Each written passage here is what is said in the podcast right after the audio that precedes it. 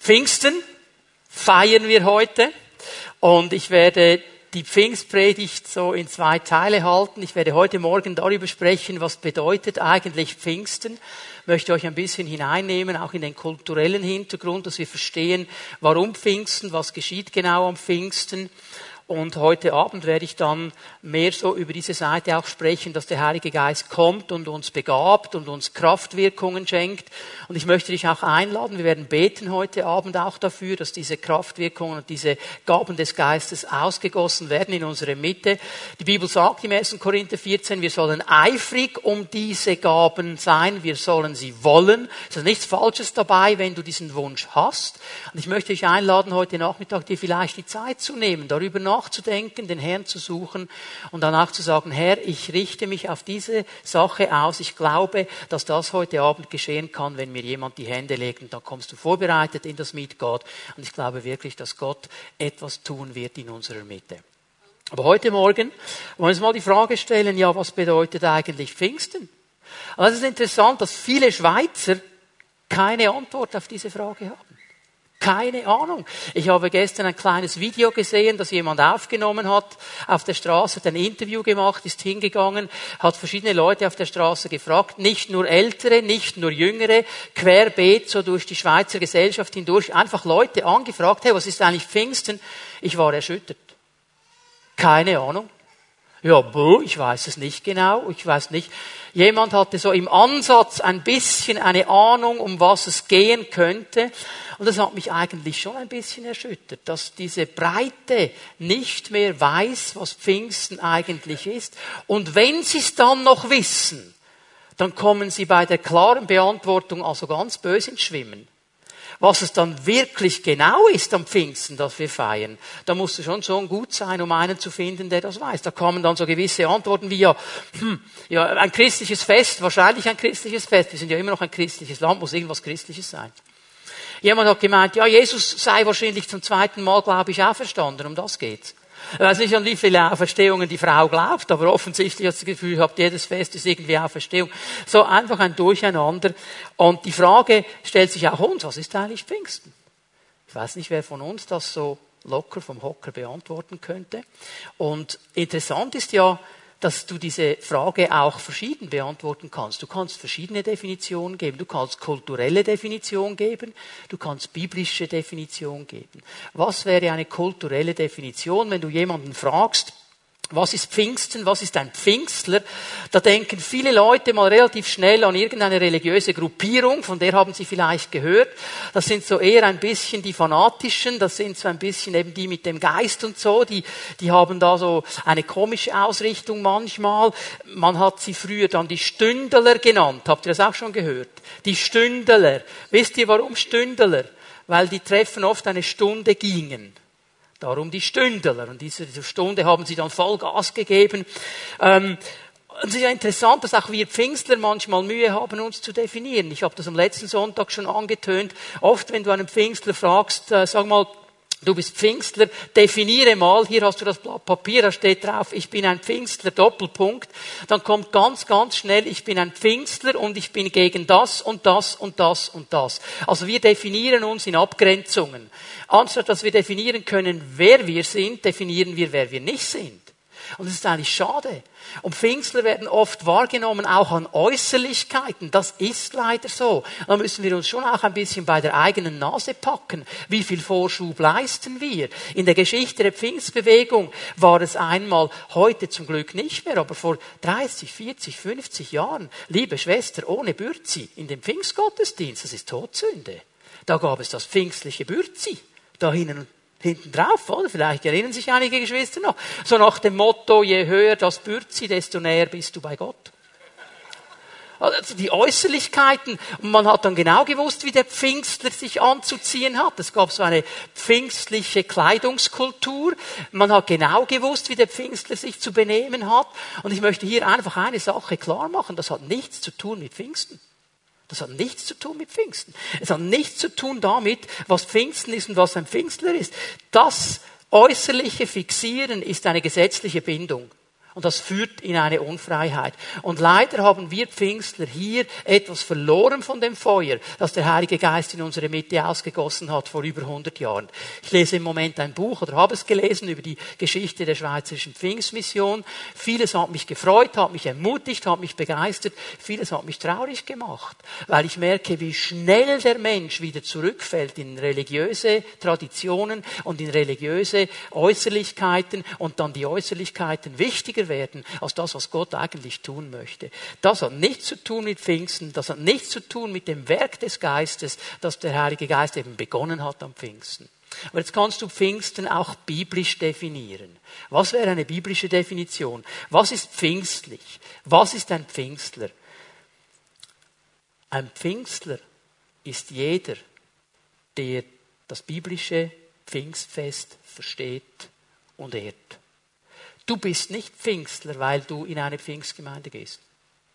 Du bist nicht Pfingstler, weil du Mitglied bist in einer Pfingstgemeinde. Das macht dich noch lange nicht zum Pfingstler. Es gibt viele Pfingstler, die gehen nie in eine Pfingstgemeinde, sind aber mehr Pfingstler als Leute, die seit 20 Jahren Mitglieder einer Pfingstgemeinde sind. Die Zugehörigkeit zu deiner Gruppe heißt noch überhaupt gar nichts. Es geht um etwas ganz anderes. Pfingstlich, ein Pfingstler ist jemand, der die Gaben des Heiligen Geistes ehrt, der die Kraft des Heiligen Geistes sucht, der offen ist, von diesem Geist geführt zu werden, der in der Frucht des Geistes lebt, der es lernt, mehr und mehr in der Gemeinschaft mit dem Heiligen Geist zu leben, der verstanden hat, nur durch die Kraft des Heiligen Geistes können wir ein echtes christliches Leben leben. Nur durch die Kraft dieses Geistes, der ausgegangen ausgegossen ist, kann ich so leben, wie ich leben soll.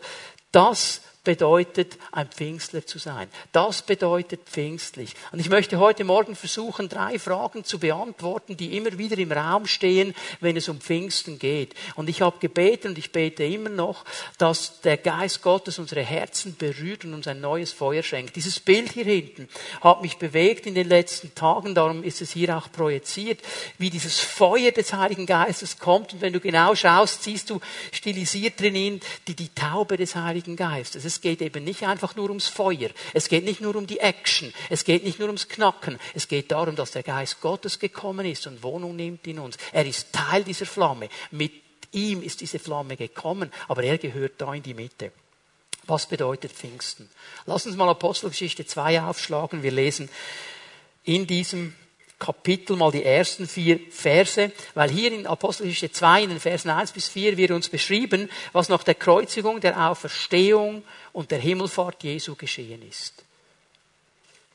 Schließlich kam das Pfingstfest. Es ist wichtig, dass das hier so steht. Schließlich kam das Pfingstfest. Gott tut nichts ohne ganz bestimmten Grund.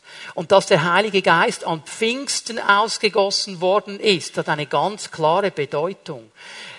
Gott tut immer alles mit einem klaren Grund. Du erinnerst dich vielleicht an Paulus, der im Galaterbrief geschrieben hat, als die Zeit erfüllt war, kam sein Sohn. Es gab einen bestimmten Zeitpunkt und an diesem Zeitpunkt ist Jesus geboren. Nicht fünf Minuten vorher, nicht fünf Minuten nachher. Gott hat das alles bestimmt. Der Heilige Geist kam am Pfingsttag, am ersten Tag des Pfingstfestes, das über mehrere Tage ging. An diesem ersten Tag kam der Heilige Geist. Auch an diesem Tag waren sie alle wieder am selben Ort versammelt. Die Jünger die 120 Männer und Frauen, die gewartet haben, die gebetet haben, die hatten in dieser Haltung der Einheit auch an diesem Tag diesen Ort aufgesucht, ihren Versammlungsort und waren zusammen und haben gebetet. Und dann geschieht Folgendes. Plötzlich setzt vom Himmel her ein Rauschen ein, wie von einem gewaltigen Sturm. Das ganze Haus, in dem sie sich befanden, war von diesem Brausen erfüllt. Gleichzeitig sahen sie so etwas wie Flammenzungen, die sich verteilten und sich auf jeden einzelnen von ihnen niederließ. Hier sind zwei Dinge jetzt gleichzeitig geschehen. Da war einmal dieses Brausen vom Himmel her, dieses Wehen des Windes in einer Massivität, das war nicht ein laues Lüftchen. Da hat etwas geweht und gebraust in einem riesigen, gewaltigen Sturm. Und gleichzeitig kamen diese Flammenzungen, diese Feuerflammen, und sie haben sich auf jeden einzelnen dieser 120 Jünger und Jüngerinnen gesetzt. Unterstreicht das in deiner Bibel auf jeden Einzelnen. Das ist ganz, ganz wichtig. Vers 4. Alle, auch das kannst du unterstreichen in deiner Bibel, alle wurden mit dem Heiligen Geist erfüllt und sie begannen in fremden Sprachen zu reden. Jeder sprach so, wie der Geist es ihm eingab. Das mal die ersten vier Verse hier und jetzt möchte ich Folgendes uns ein bisschen erklären, dass wir das verstehen. Durch dieses Brausen durch dieses Rauschen kam eine große Menge von Menschen zusammen. Jetzt ist es so, dass es in Jerusalem ab und zu mal ein bisschen ein Lüftchen hat weil es ja in den Bergen ist. Das ist noch nichts Spezielles. Aber es war nicht einfach so ein Business as usual Lüftchen, so wie wir es kennen, so ein laues Lüftchen. Denn wenn es einfach so ein laues Lüftchen gewesen wäre, wie an jedem Tag oder an jedem zweiten Tag, dann wäre doch niemand zusammengekommen. Das ist normal erleben wir immer. Aber hier hat etwas vom Himmel her gebraust. Hier kam wie ein Sturm auf, ein Sturmwind und diese Menge hörte etwas, was sie so noch nie gehört haben. Und nur weil sie etwas hörten, was sie vorher noch nie hörten, haben sie sich überhaupt zusammengetan. Darum haben sie gesprochen miteinander. Darum hat der Josephus mit dem David gesprochen. Du hörst du den Wind? Was ist hier los? Komm, wir schauen mal. Das kommt irgendwo von da hinten. Und dann haben sie sich gesammelt. Also sie haben etwas gehört, was sie noch nie hörten. Und als sie ankamen an dieses Haus, das erfüllt war von diesem Brausen, da sehen sie etwas, was sie noch nie sahen vorher. Sie haben noch nie gesehen, dass Flammenzungen über Menschen waren. Dass da auf dem Kopf von diesen Menschen wie eine Flammenzunge war. Das war etwas total Neues, etwas total Frisches, etwas, was so noch nie da war. Das kannten sie überhaupt nicht. Und auf der anderen Seite stehen die Jünger. Diesen 120 Männer und Frauen, die haben das ein bisschen anders erlebt. Aber was sie erlebt haben, ist, dass sie plötzlich eine Fähigkeit hatten, etwas zu tun, das sie vorher nie tun konnten. Es war etwas ganz Neues, etwas ganz Frisches. Und ihr Lieben, das ist das, was wichtig ist, wenn der Heilige Geist kommt. Er tut frische Dinge, er tut neue Dinge. Er geht nicht unbedingt immer nur in den alten, ausgelatschten Wegen, macht er manchmal auch, aber er geht auch neue Wege. Er tut neue Dinge. Das war total frisch und total neu. Und wir müssen aufpassen, dass wir nicht alles irgendwo in unsere Schublade reinsperren und zuerst zehn Jahre diskutieren, woher das Feuer jetzt wohl kam, anstatt anstatt in diesem Feuer zu gehen und die Zeit der Stunde zu nutzen. Das ist wichtig, dass wir das immer wieder uns vor Augen malen. Da kommt etwas ganz Neues. Und all dies geschah, Vers 1, am Pfingsten. Am ersten Tag des Pfingstfestes. Nun, Pfingsten, das war eines der drei großen Feste im Israels Kalender. Ich möchte euch kurz hineinnehmen in diesen jüdischen Kalender, damit wir das ein bisschen verstehen. Es gab im jüdischen Jahr drei wichtige Feste. Drei wichtige Festzeiten, ich sag's mal so. Und die wurden jedes Jahr gefeiert. Und es ist wichtig, dass wir wieder lernen, was für einen Wert auch in der Wiederholung drin liegt. Wir sind in einer Gesellschaft, da muss immer alles neu sein. Da muss immer alles frisch werden. Da muss immer alles weiß ich was. Und man darf nichts wiederholen. Hier wurde etwas wiederholt. Jahr für Jahr für Jahr. Und ich glaube, wenn wir unsere Hausaufgaben gemacht hätten als Pfingstler in der Schweiz und die Gesellschaft geprägt hätten, dann wüssten die Leute heute, was Pfingsten wäre. Weil es wiederholt und wiederholt wird. Heute denken ja, ein paar Tage frei, ich gehe ins Tessin. Zuerst muss ich noch den Auspuff des Vordermannes anschauen am Gotthard, aber irgendwann kommt dann vielleicht das Tessin. Weil wir die Hausaufgaben nicht gemacht haben. Hier wird etwas wiederholt. Und es waren diese drei Feste, eigentlich waren es sieben Einzelfeste. Und die wurden aufgeteilt in diese drei Festzeiten. Also das waren mehrtägige Feiern, die dann gefeiert wurden. Und an diesen drei Festen kamen die Juden aus dem ganzen Reich, aus dem ganzen römischen Reich nach Jerusalem.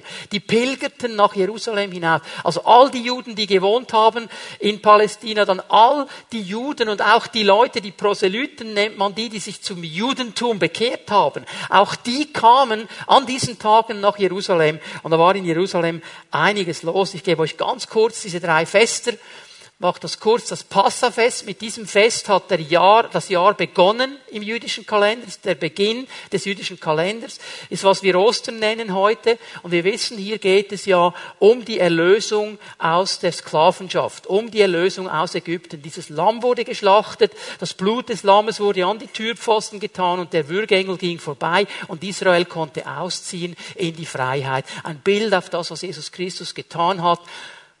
Am Kreuz von Golgatha. Darum wurde er am Passa gekreuzigt. Er ist die Erfüllung dieses Lammes. Das dritte Fest, ich lasse Pfingsten hier mal aus, weil da bleiben wir ein bisschen länger. Pfingsten ist schön in der Mitte, ist der Schinken im Sandwich. Das Laubhüttenfest ist das letzte der großen Feste, das ist im Herbst, ist ein Erntedankfest. Und hier geht es darum, die Hütten ist ein Bild auf den, äh, auf den Schutz des Herrn. Also hier denken die Juden daran, Gott schützt uns. Hier denken sie aber auch daran, dass sie durch die Wüste wandern, dass sie noch nicht angekommen sind. Sie wohnen in diesen Hütten. Sie haben keine bleibende Stadt. Wir sind Pilger. Wir sind auf dem Durchmarschweg in dieser Welt. Es ist gut, wenn wir nicht zu sehr stabil bauen, weil unser Ziel ist nicht eine stabile Hütte hier. Unser Ziel ist, eine Wohnung bei Jesus im Himmel. Das ist das Ziel. Darum geht es hier. Es war auch ein Erntedankfest und zwei wichtige Elemente waren Wasser und Licht in diesem Laubhüttenfest.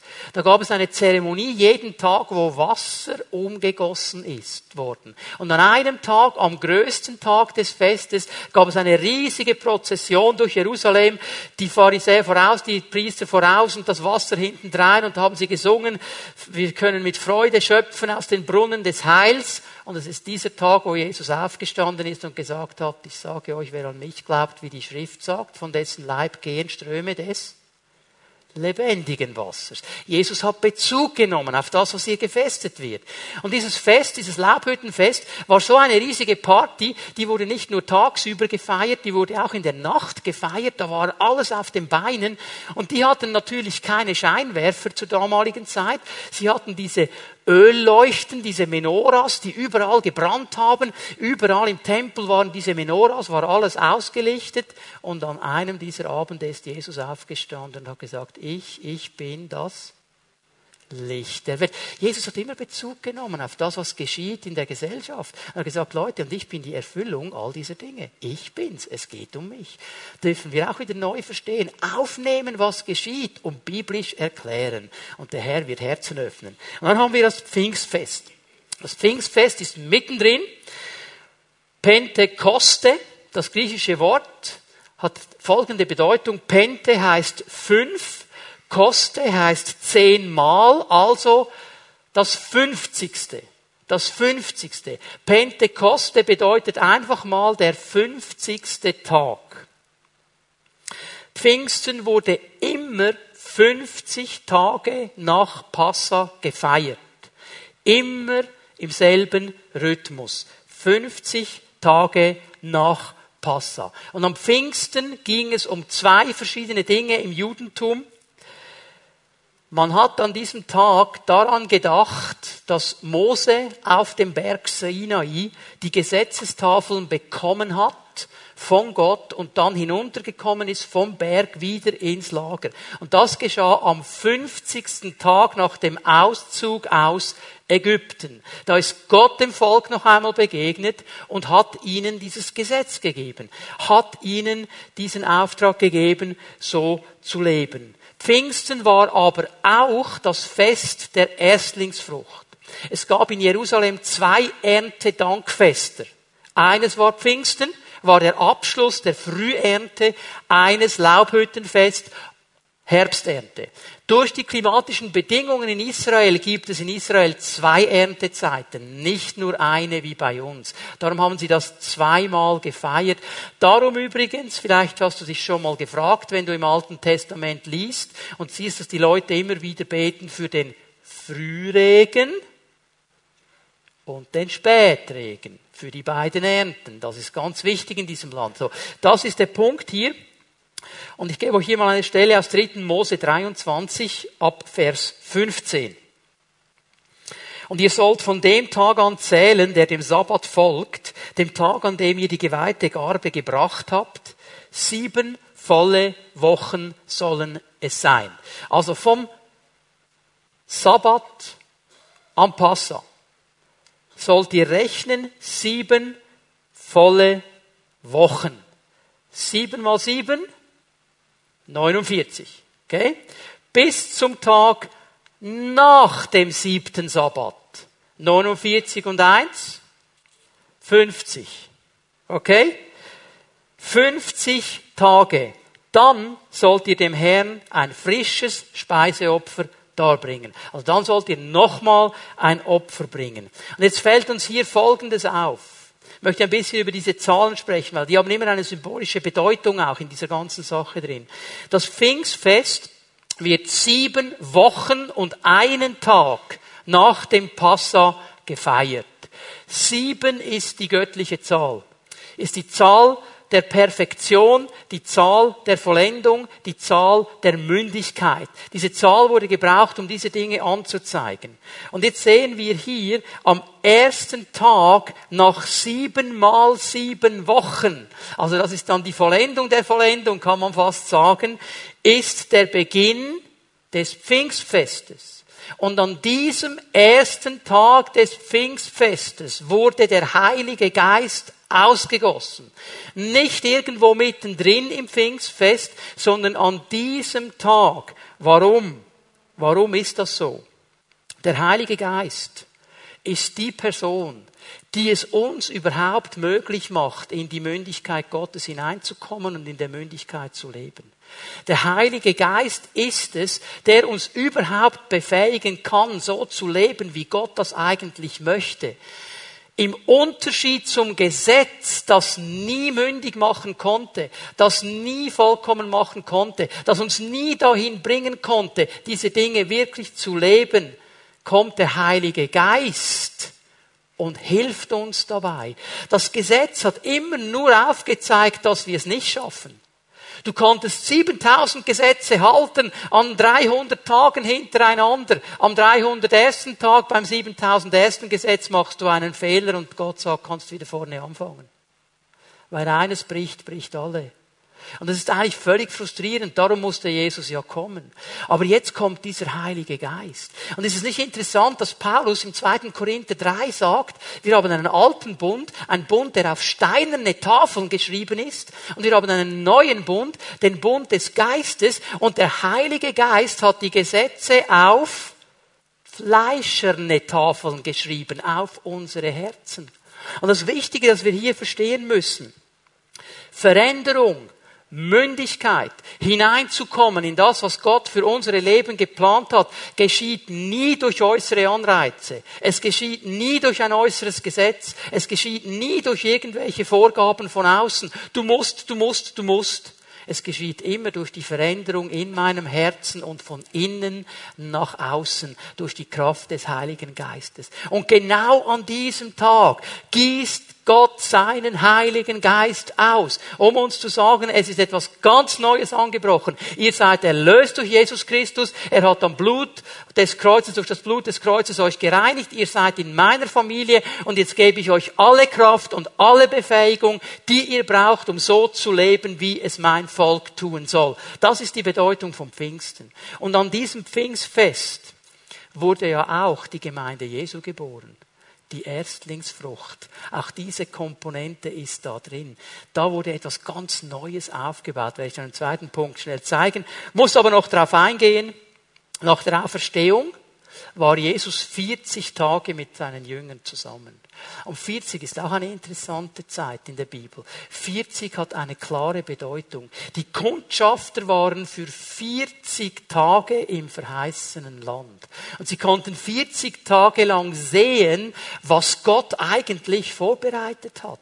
Sie konnten 40 Tage lang genießen, was Gott eigentlich für sie gedacht hatte. In diesen 40 Tagen hat Jesus seine Jünger gelehrt über das Reich Gottes über die Maßstäbe Gottes. Oh, ich würde alles geben, diese Abschriften zu haben. Wir haben sie leider nicht. Was hat er da genau noch gesagt? Und er hat ihnen wie diesen Vorgeschmack gegeben und nach 40 Tagen geht er. Das ist ja völlig frustrierend. Jetzt geht er. Ich meine, Jesus ist weg, die Jünger.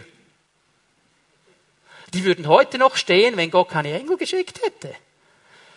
Die Engel sagen, hallo Jungs, Jungs, Jungs, aufhören, geht zurück in die Stadt. Er hat euch doch gesagt, ihr müsst noch wie lange warten? bis die Erfüllung kommt. Wie lange war das? 40 und 10. 10 ist die Zahl der Prüfung.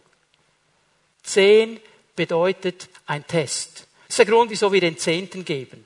Das ist ein Test Gottes. Glauben wir Gott auch in unseren Finanzen? Glauben wir, wenn wir treu sind mit dem zehnten Teil, den wir ihm geben, dass er treu ist mit den 90 Prozent und uns segnet? Der zehnte ist ein Test. Das war ein Test. Und wir müssen unsere christliche Romantik ein bisschen auf die Seite stellen. Manchmal haben wir ja die schönen Bilder, nicht wie sie alle da waren und miteinander gebetet haben und alles. Ein Herz und eine Seele, wunderbar. Du, ich kann mir vorstellen, das haben sie schon gemacht in diesen zehn Tagen. Sie hatten auch eine starke Einheit. Aber ich kann mir vorstellen, da gab es einige, einiges an Diskussionen.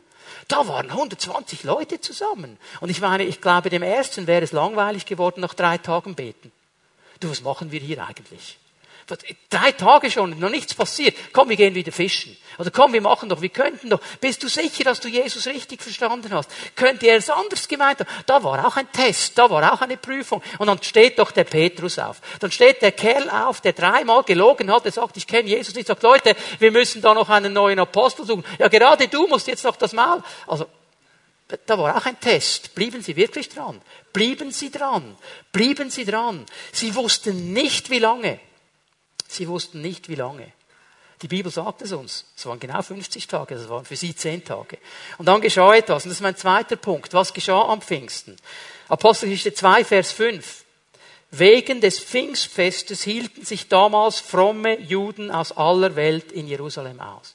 Ich habe das schon betont, alle waren da auf dieser Pilgerreise. Und die Leute sagen, Jerusalem war erfüllt von Menschen, die Leute, die das studiert haben, Theologen, Archäologen, Sie sind sich nicht einig, also die Zahlenvariante geht von einer Million bis fünf Millionen. Auf jeden Fall eine riesige Menschenansammlung in diesem Jerusalem für dieses Pfingstfest. Die waren alle da, um das zu feiern. Jetzt lesen wir mal, was geschieht. Als nun jenes mächtige Brausen vom Himmel einsetzte, strömten sie in Scharen zusammen. Sie waren zutiefst verwirrt, denn jeder hörte die Apostel und die, die bei ihnen waren, in seiner eigenen Sprache reden. Fassungslos riefen sie, sind das nicht alles Galiläer, die hier reden? Wie kommt es dann, dass jeder von uns sie in seiner Muttersprache reden hört? Wir sind Parther, Meder und Elamiter. Wir kommen aus Mesopotamien, aus Judäa, aus Kappadokien, aus Pontus und aus der Provinz Asien, aus Phyrygien und Pamphylien, aus Ägypten und aus der Gegend von Cyrene in Libyen. Sogar aus Rom sind Besucher hier. Sowohl solche, die von Geburt Juden sind, als auch Nichtjuden, die den jüdischen Glauben angenommen haben. Auch Kreter und Araber befinden sich unter uns. Und wir alle hören sie in unserer eigenen Sprache von den wunderbaren Dingen reden, die Gott getan hat. Alle waren außer sich vor Staunen. Was hat das zu bedeuten? fragte einer den anderen. Aber keiner hatte eine Erklärung dafür. Diese Menge kommt zusammen, weil sie dieses Brausen gehört haben. Sie kommen zusammen an diesem Ort. Sie sehen, wie diese Jünger diese Feuerflammen hatten. Und jetzt hören sie etwas. Sie hören, dass diese 120 Jünger anfangen zu reden. Denkst du, das ist noch nichts Spezielles, oder? Dass die da alle anfangen zu reden. Aber jeder in dieser großen Menge, jeder in dieser großen Menge hörte die 120 in seiner Muttersprache reden. Was heißt das? Also der Libyer, der hat Libysch gehört. Der Perser hat Persisch gehört. Die Juden, die aus Rom gekommen sind, die haben Lateinisch gehört. Jeder hat in seiner Sprache gehört und alle haben dieselbe Botschaft gehört. Die wunderbaren Taten Gottes. Gott hat sie abgeholt, da wo sie ihn verstehen konnten. Gott hat sie abgeholt in ihrer Muttersprache. Gott ist einen Weg zu ihren Herzen gegangen, dass sie ihn ganz, ganz sicher verstehen. Und ich glaube, das ist etwas, was wir ganz neu darum beten müssen als Pfingstler heute, dass wir wieder die Fähigkeit bekommen, so zu reden, dass die Leute es verstehen. Und ich meine hier nicht nur die Fähigkeit, eine fremde Sprache zu reden. Das gibt es auch. Das ist in der Pfingstgeschichte interessant. Der erste Missionar, der ausgesandt wurde von Amerika, ich weiß nicht, ob es Assemblies of God oder Church of God ihn ausgesandt haben, aber die wurden ja von diesem Heiligen Geist überrascht in Los Angeles 1904. Die konnten das nicht einhalten. Plötzlich, bam, kommt der Heilige Geist und die haben gesagt, wow, das ist die letzte Zeit vor der Wiederkunft, das ist für die Mission. Die waren überzeugt, diese Zungensprache, die ist zum Missionieren. Und die haben den Mann abgeschickt, du, der ist nach Indien, nach Kerala, Südindien. Da sprechen sie Malayalam, das ist ihr Dialekt. Und er steigt aus vom Schiff Und er will predigen und er macht das in seiner Zungensprache. Und die haben ihn alle angeschaut weil sie nichts verstanden haben von dem, was er sagt. So, man hat hier diese Einseitigkeit plötzlich, aber das ist jetzt zum Evangelisieren. Sie haben dann die Sprache lernen müssen. Natürlich gibt es das. Ich kenne Zeugnisse von Menschen, wo, wo die sagen, Gott hat mir die Sprache gegeben. Aber weißt du, was mich herausgefordert hat?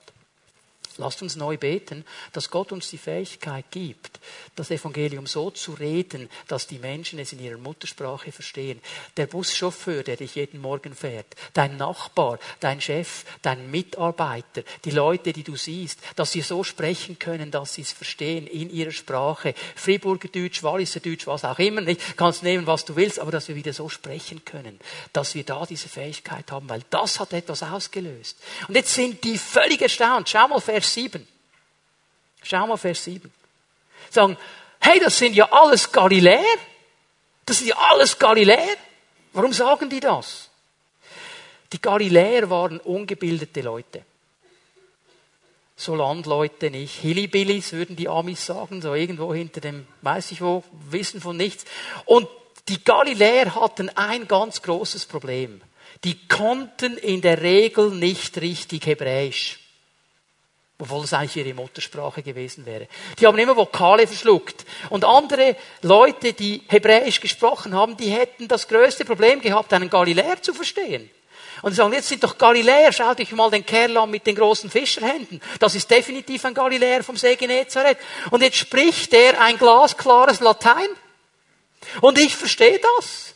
Und Lybisch alles klar und Hebräisch in einer wunderbaren Höhe. Wahnsinn, wie geht das? Nur durch den Heiligen Geist.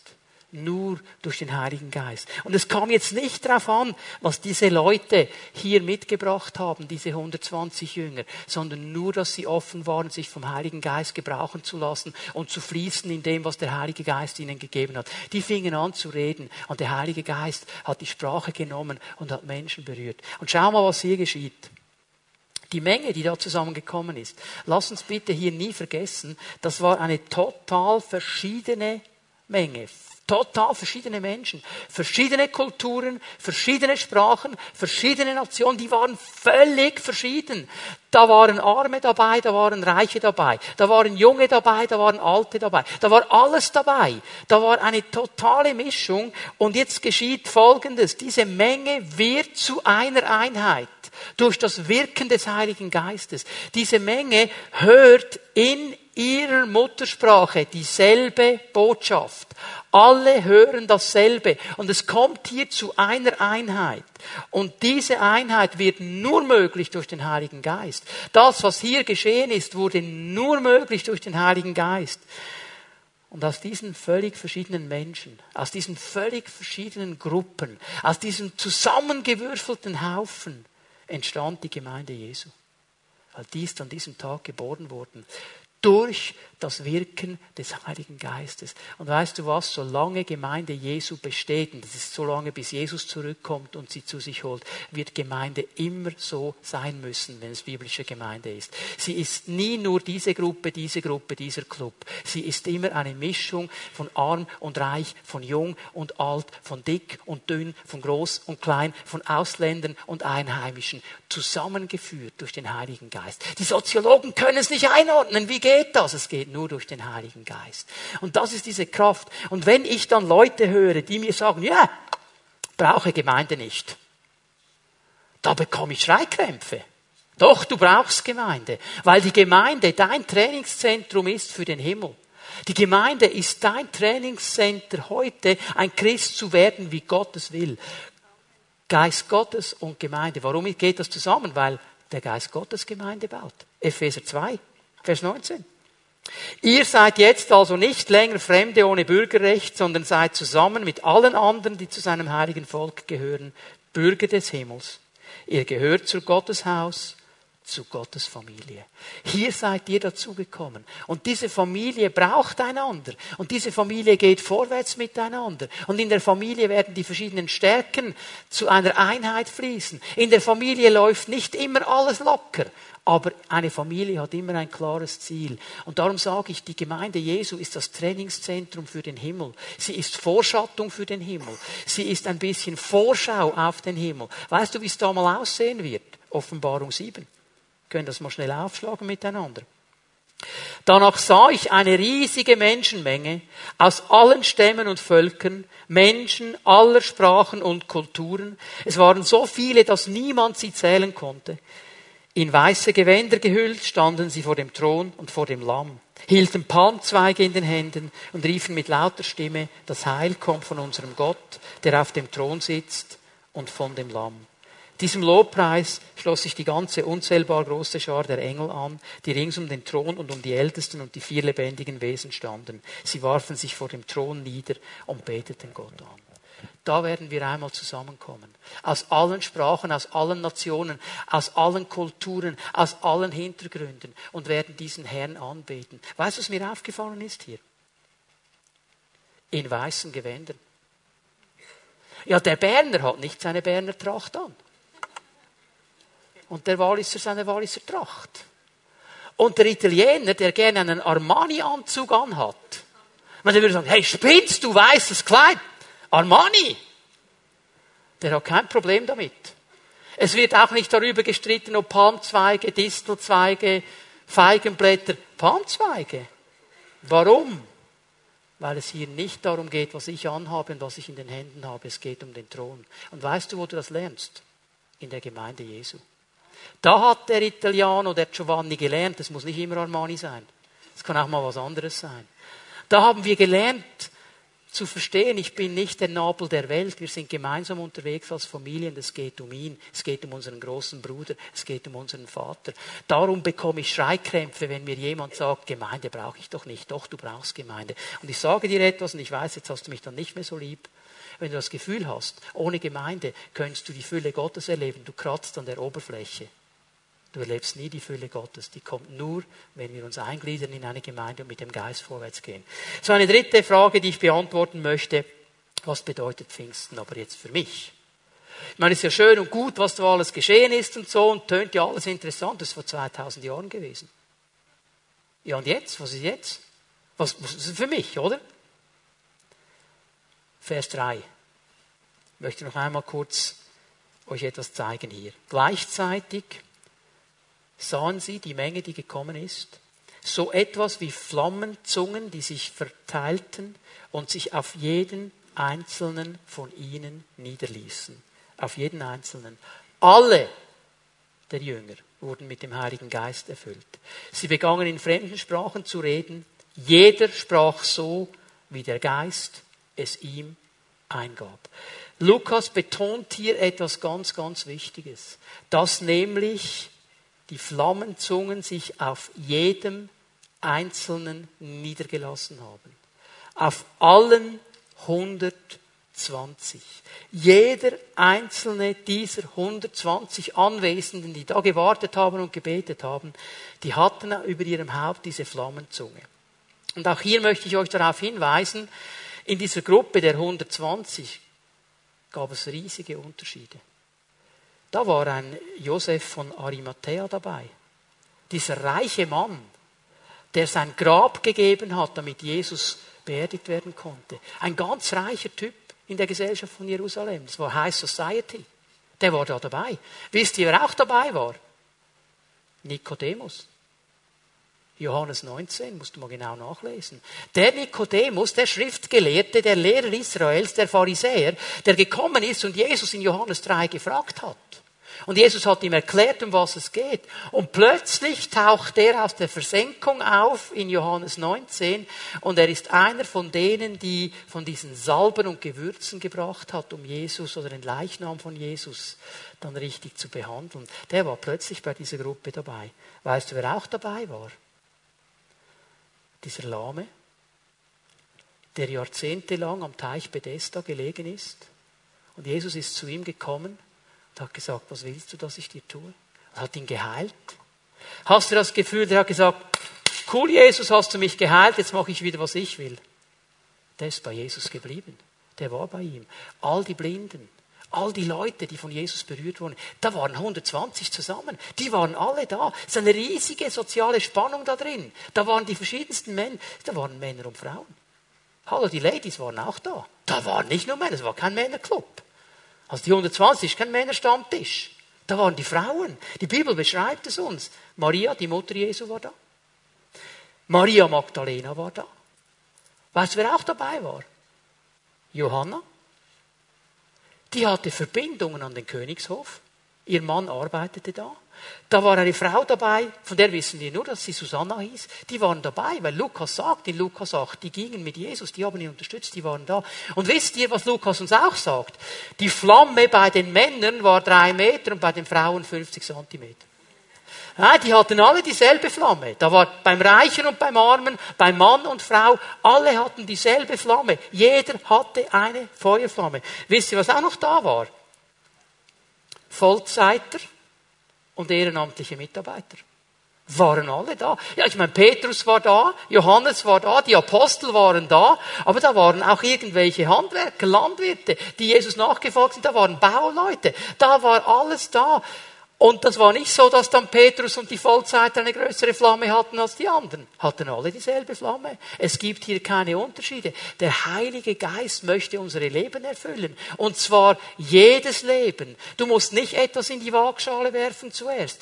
Wenn du offen bist für sein Feuer, wenn du offen bist für seinen Geist, dann wird er kommen. Und es gibt keinen Kinderheiligen Geist und einen Erwachsenenheiligen Geist. Es gibt keinen Frauenheiligen Geist und einen Männerheiligen Geist. Gibt es nicht. Es gibt auch nicht einen für Vollzeiter und einen für Nicht-Vollzeiter. Wir sind immer alle Vollzeiter für den Herrn. Amen. Jeder von uns ist ein Vollzeiter. Kannst du mal deinem Nachbarn sagen, du bist ein Vollzeiter für Jesus. Ja, wo, wo bin ich Vollzeiter? An deinem Arbeitsort, in deiner Familie, in deiner Nachbarschaft. Es gibt von diesen Vollzeiten, die wir alle sind, einige, die berufen sind, alle Zeit zu investieren für das. Andere machen andere Arbeiten, aber es braucht immer beide. Verstehen wir? Es gibt hier überhaupt keine Gewichtung. Und diese Flammenzungen, die machen nichts anderes als hinzudeuten auf die Geistestaufe, hinzudeuten auf die Erfüllung mit dem Heiligen Geist, hinzudeuten auf das, was Jesus seinen Jüngern versprochen hat. Wären wir jetzt in diesem Raum, wir würden über jeden von uns diese Feuerflamme sehen. Jeder hätte sie. Jeder hätte sie. Keiner hätte sie nicht bekommen. Das hat er uns geschenkt. Und ich möchte, muss jetzt ganz schnell, ich kann nicht Apostelgeschichte 2 das ganze Kapitel auslegen. Ich gehe jetzt ganz schnell durch. In Vers 12 und 13 fragt jetzt diese Menge, was ist hier eigentlich los, um was geht es hier?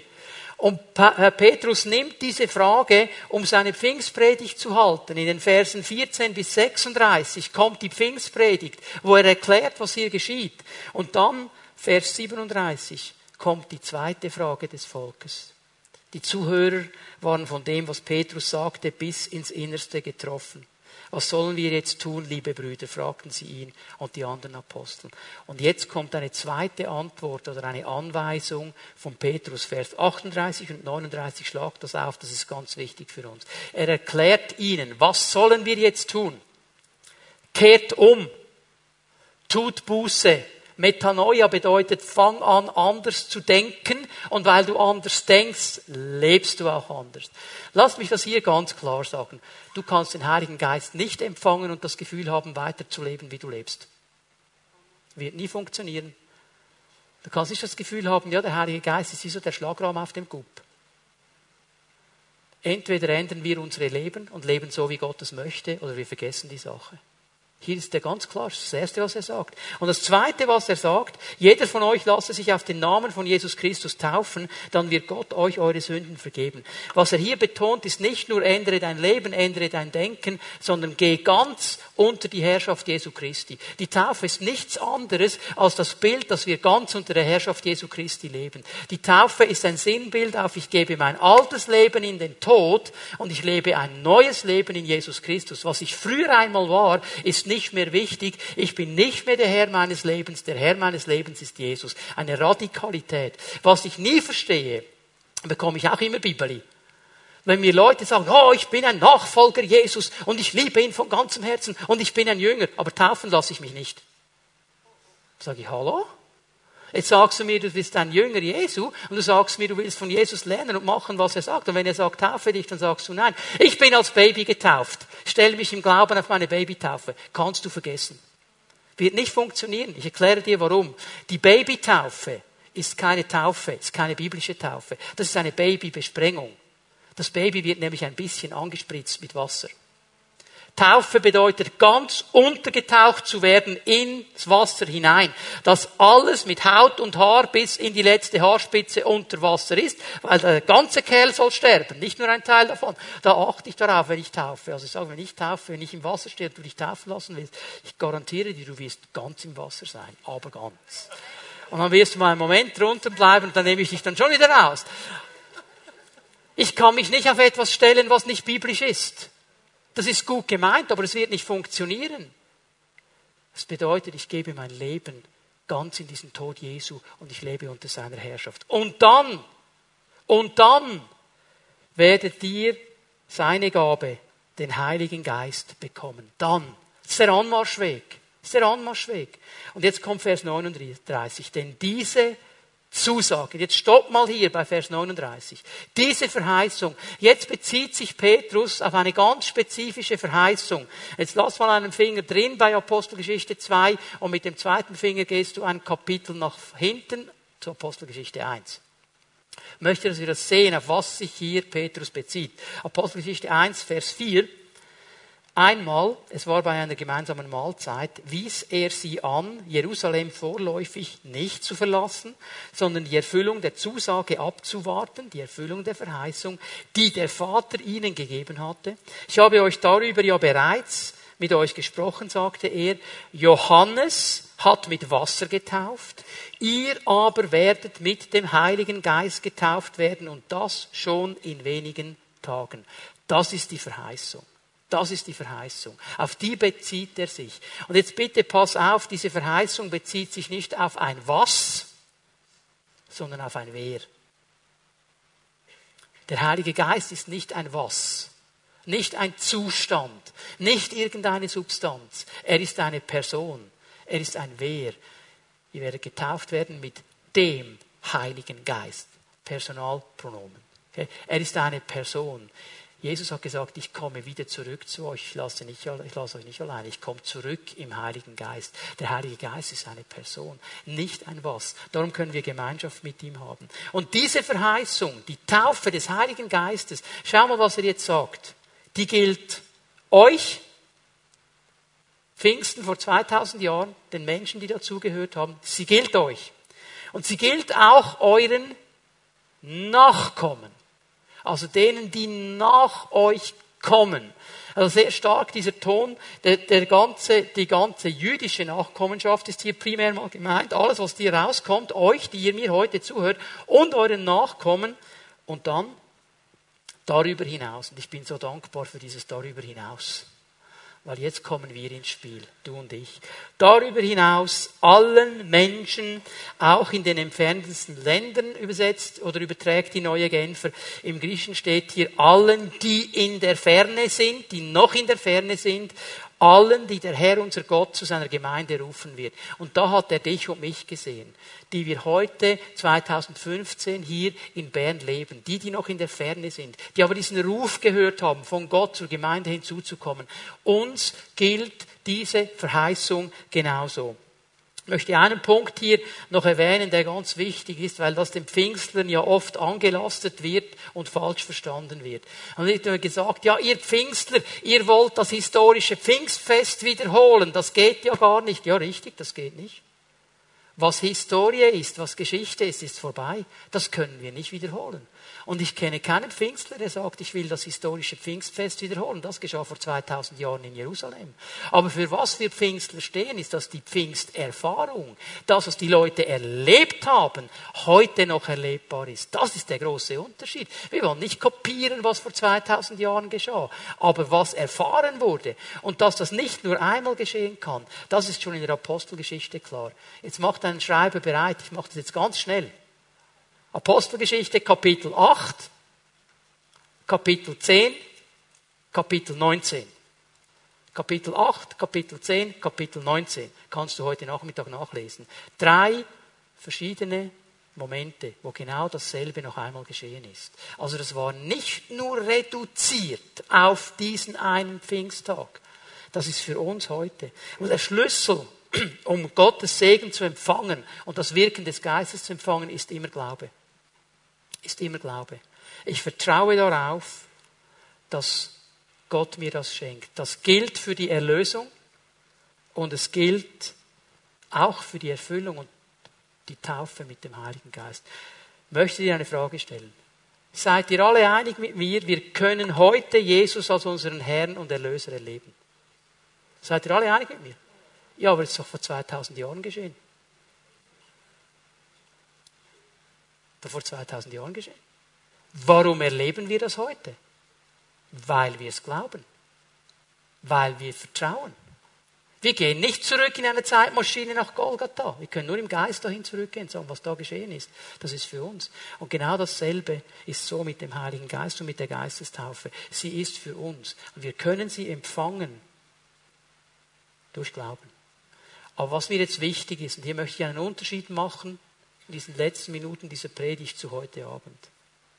Ich möchte betonen, was die Pfingstler immer verstanden haben. Was die charismatische Bewegung nicht so verstanden hat, aber die Pfingstler haben es immer verstanden. Und hier möchte ich eine Lanze brechen heute Morgen. Die Geistestaufe, die Erfüllung mit dem Heiligen Geist ist immer und primär eine Ausrüstung zum Dienst. Sie ist nie Selbstzweck. Sie ist nicht dazu da, dass ich gute Gefühle habe. Sie ist nicht dazu da, dass ich herumschwirre wie ein charismatischer, abgedrehter Flügelmann und allen die Hände auflegen und überall die Leute bebete und weiß ich was für das ist nicht primär gegeben. Und dann kommt dann die Diskussion, wie viel Mal bist du hingefallen, wie viel Mal hast du geschüttelt, wie viel Mal hast du. Schön, wenn wir solche Dinge erleben. Ich habe nichts gegen solche Dinge, aber das ist nicht das Hauptziel. Das Hauptziel ist Dienst. Zu dienen einer Welt, die das Evangelium noch nicht kennt. Zeuge zu sein für das Evangelium Jesu Christi. Das ist die Hauptaufgabe. Unser Land braucht nicht noch mehr Religion. Unser Land braucht nicht noch mehr religiöse Gesetze und religiöse tote Gruppierungen. Wisst ihr, was unser Land braucht? Menschen, die erfüllt sind mit dem Heiligen Geist. Menschen, die in der Kraft des Heiligen Geistes das Leben Gottes bringen. Menschen, die hingehen und sagen, hey, es gibt eine Befreiung, es gibt eine Erlösung, es gibt ein neues Leben und es gibt ein erfülltes Leben. Es gibt es nur durch Jesus Christus und durch die Kraft des Heiligen Geistes. Das ist es, was unsere Schweiz braucht. Alles andere haben wir genug. Alles andere ist ist genug da. Wir brauchen wieder diese neue Kraft. Und ich möchte dir heute Morgen diese Frage stellen. Bist du bereit, diese Aufgabe anzunehmen? Bist du bereit, dein Herz zu öffnen für den Heiligen Geist? Dich auszustrecken nach dieser Taufe, nach dieser Erfüllung, nach dieser Ausrüstung, aber dann auch bereit, im Dienst zu stehen für ihn. Auch bereit zu gehen und zu tun, was er dir als Auftrag gibt. Und dafür möchte ich gerne beten heute Morgen.